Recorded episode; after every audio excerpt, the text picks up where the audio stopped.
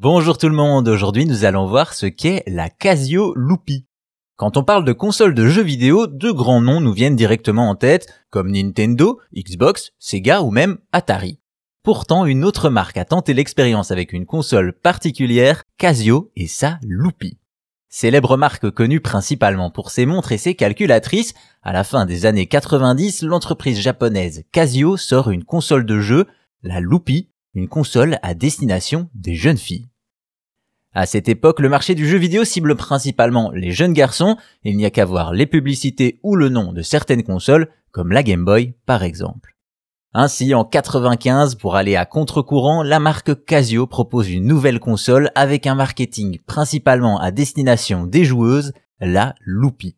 Déjà, par son design coloré, la machine se distingue de ses opposants. Une couleur bleu pastel, des touches de jaune et son logo composé de cœur. Bien entendu, l'aspect de la console ne suffirait pas à convaincre les joueuses, et c'est pourquoi le catalogue de jeux comporte des titres de simulation de vie, de mode ou d'aventure. Et oui, dans ces années-là, les éditeurs semblaient convaincus qu'il y avait des jeux pour filles et des jeux pour garçons, une autre époque. Revenons donc à cette Loopy et sa véritable particularité, son imprimante. Oui, une imprimante thermique directement intégrée à la console, du jamais vu. Et donc grâce à cette imprimante, cette console permettait de créer de petits stickers colorés et d'une plutôt bonne qualité. Cependant, vu les limites dans la création de stickers dans les jeux, Casio sort un accessoire appelé Magical Shop et vendu avec le jeu du même nom.